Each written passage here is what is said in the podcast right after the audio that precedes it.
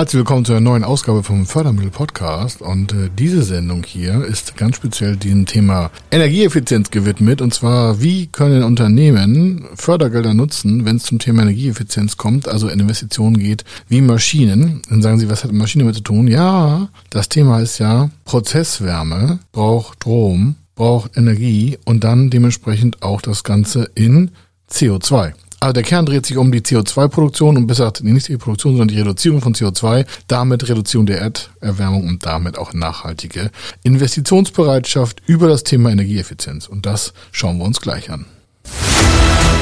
Er ist Mr. Fördermittel, Buchautor, Vortragsredner, Moderator seiner eigenen Fernsehsendung zum Thema Fördermittel und Geschäftsführer der Feder Consulting. Mit seinem Team berät er kleine, mittlere und große Unternehmen rund um die Themen Fördermittel, Fördergelder und Zuschüsse. In diesem Podcast bekommen Sie wertvolle und entscheidende Informationen, wenn es um die Themen Investitionen, Innovationen und Wachstum in Unternehmen geht. Über 25 Jahre Erfahrung, mehrfache Auszeichnungen als Fördermittelexperte, mehrere Milliarden Euro betreutes Investitionsvolumen und über 11.000 Unternehmensprojekte. Davon können Sie jetzt profitieren. Hier ist der Fördermittel-Podcast mit Kai Schimmelfeder. Heute das zukunftsweisende, nicht nur in Deutschland, auch in Europa, Thema Energieeffizienz. Energieeffizienz ist elementar. Warum? CO2-Ausstoß soll überall vermieden werden. Es gibt einen europäischen gemeinsamen Plan, alle CO2-Ausstoße zu verringern.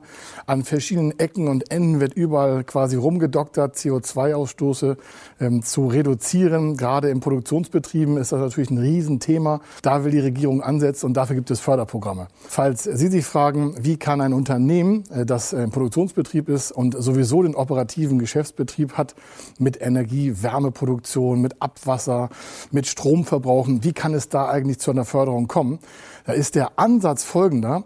Wenn in neue Maschinen investiert wird, die energieeffizienter arbeiten, dann findet A eine Investition im Unternehmen statt und B wird der Ausstoß von CO2 oder auch die Energieverbrauche wesentlich reduziert. Und äh, hier wird die Reduzierung von Strom und damit auch verbunden mit Ausstoß von CO2 quasi bezuschusst.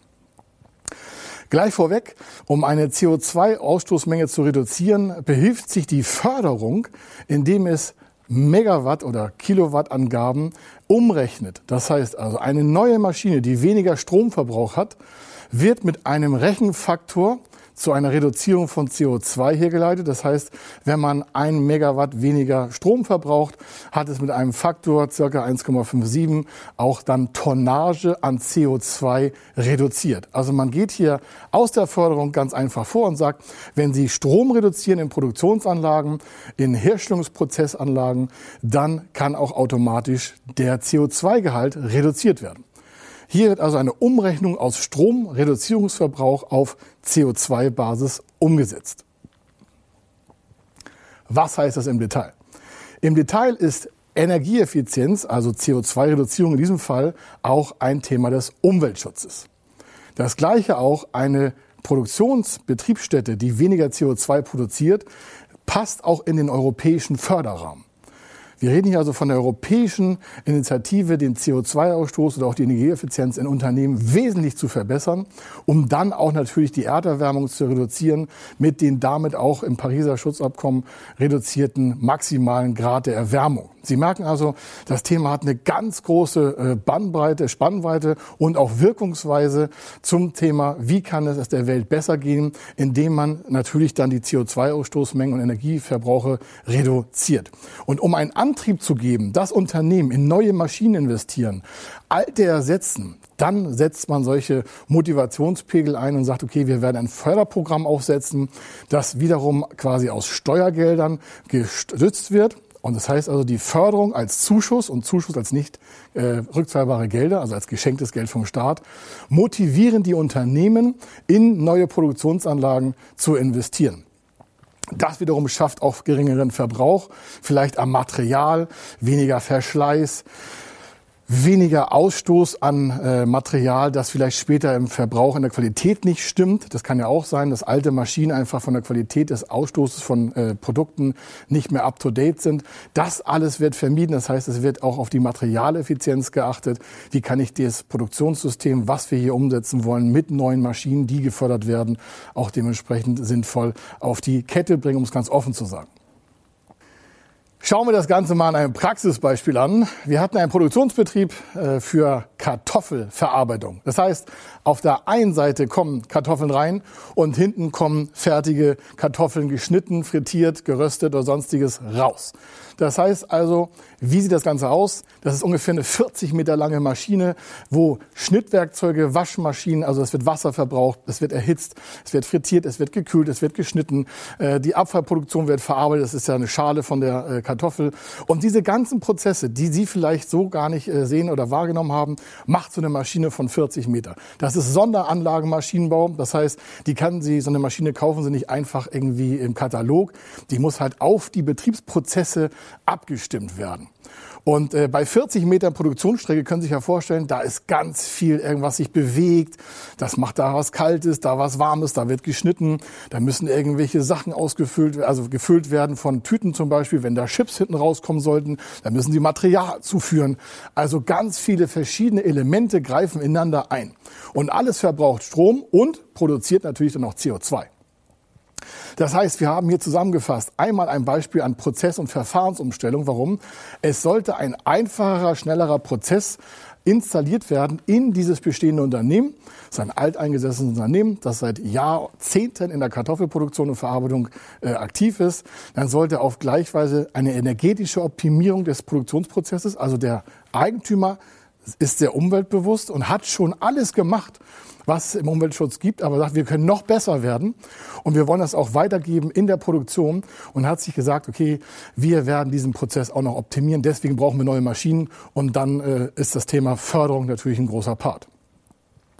Der große äh, wichtige Part ist aber auch die Abwärmenutzung. Das heißt, wie kann man entstehende Wärme anders nutzen? Kann man sie im Betrieb vielleicht nutzen? Ja, kann man. Man kann natürlich die entstehende Produktionswärme über verschiedene vielleicht Rohre oder sonstiges abführen und vielleicht für die Gebäudewärme in der Verwaltung nutzen. Das eine ist der Produktionsbetrieb, das andere ist der Verwaltungsbereich. Das kann man vielleicht machen. Dazu braucht man natürlich Techniker und Statiker, um das alles zu kalkulieren. Aber grundsätzlich könnte man die Abwärme nutzen. Geht ja nicht immer, ist auch nicht verpflichtend, aber es könnte ja sein. Das heißt, ich muss nicht extra Wärme produzieren, sondern ich nutze die aus unserem Produktionsbetrieb. Oder auch ein ganz wichtiger Punkt ist, in den Produktionsprozess an sich selber zu investieren. Das heißt, man hätte ja auch die Anlage in Teilen ganz lassen können, hätte sie gar nicht ganz ausgetauscht, sondern würde Teile der Anlage unter neuen Gesichtspunkten neu aufstellen, um halt den Produktionsprozess besser im Ablauf zu gestalten und darüber weniger Energie zu verbrauchen und darüber dann weniger CO2 zu verbrauchen. Ein weiterer Punkt in diesem Praxisbeispiel ist natürlich die bessere Wärmeversorgung im Gesamtunternehmen. Die kann man natürlich, wie vorhin schon erläutert, durch eine Wärmenutzung optimieren. Aber auch eine Kühlung der Ware war hier maßgeblich zu berücksichtigen. Denn die Ware muss ja, wenn sie nicht schlecht werden soll, gekühlt werden.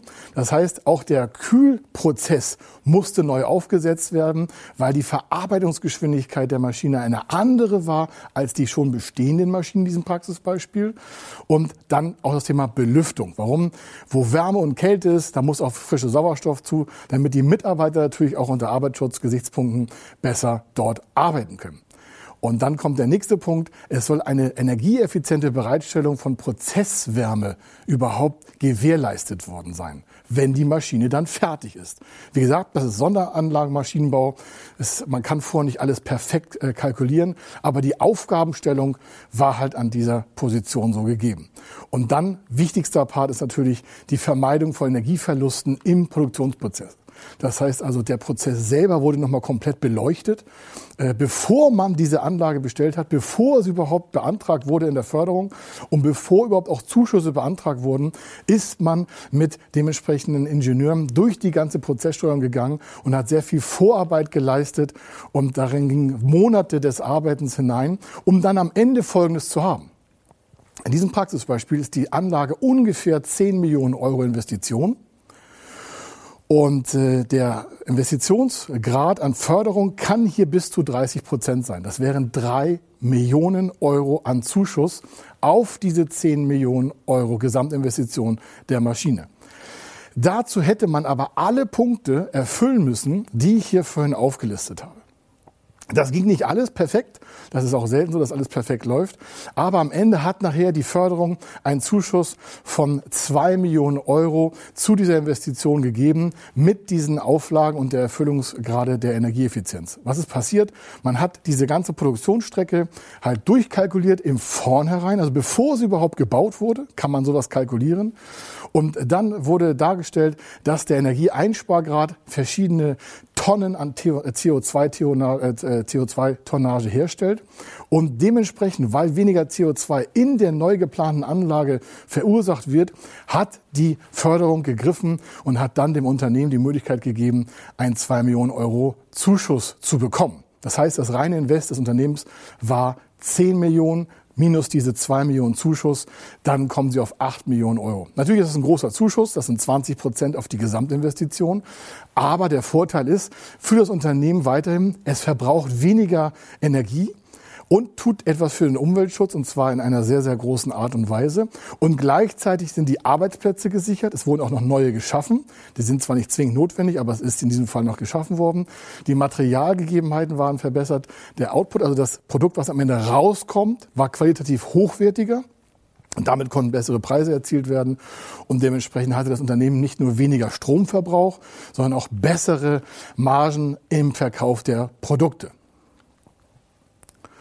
Und wenn Sie jetzt sagen, Mensch, was hat das alles mit mir zu tun, möchte ich noch ein anderes Beispiel setzen, und zwar ein kleines Beispiel.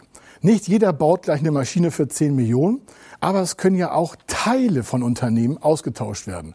Sei es Motoren, Kompressoren, sei es Pumpen für die industrielle und gewerbliche Anwendung, seien es Ventilatoren. Da gibt es jetzt auch 30 Prozent Zuschuss, aber natürlich viel, viel weniger und maximal auch 200.000 Euro. Sie merken, ob Sie eine große Maschineninvestition vorhalten, ist eine andere Förderung als eine Teilausgleichsleistung, wenn Sie bestehende Prozesse bei sich durch Austausch von Maschinenteilen generieren und dementsprechend in die Förderung überführen lassen wollen. Entscheidend hier ist also, planen Sie eine große Anlage, dann ist der Förderprozess ein anderer, weil auf die Gesamtanlage die Förderung ausgegeben wird. Hier in diesem Fall 10 Millionen Investitionen, 2 Millionen Euro Zuschuss. Oder planen Sie Teile in Ihrem Unternehmen, wie gesagt, Ventilatoren, Kompressoren, äh, Kälteeinheiten, ob das in Teilen ausgetauscht werden soll, um auch schon erste Aspekte von Umweltschutz und damit CO2-Vermeidung einzuleiten. Der größte Punkt aber ist, was haben Sie davon? Wie beginnt man solche Projekte, wo wir sehen wollen, wo CO2-Ausstoß regelnd bezuschusst werden können? Das erste ist, dass Sie Ihr Projekt erstmal durchplanen. Nicht im Detail, erstmal grob, aber welche Ziele verfolgen Sie damit? Wie hoch wird die Investition sein? Wann und wie wird der Zeitplan der Umsetzung sein? Welche Mittel haben Sie selber? Und was muss quasi zwischenfinanziert werden, vorfinanziert werden? Oder wie hoch soll auch der Zuschuss sein, den Sie maximal erreichen können? Das kann alles dementsprechend vorher kalkuliert werden. Und wenn Sie wissen wollen, wie das Ganze funktioniert, dann gehen Sie einfach auf fördermittel-testen.de, tragen dort Ihre äh, Projektdaten ein und dann bekommen Sie schon in kurzer Zeit ein Ergebnis zurück und sehen, welchen Zuschuss Sie erreichen können.